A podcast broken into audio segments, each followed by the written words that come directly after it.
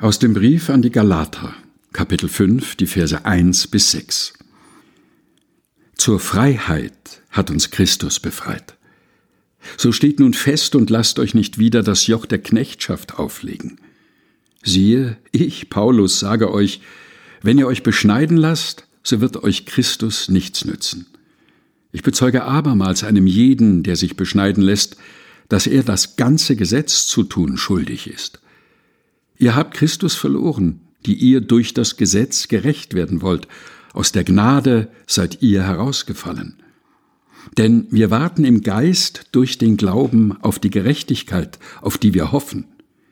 Denn in Christus Jesus gilt weder Beschneidung noch Unbeschnittensein etwas, sondern der Glaube, der durch die Liebe tätig ist.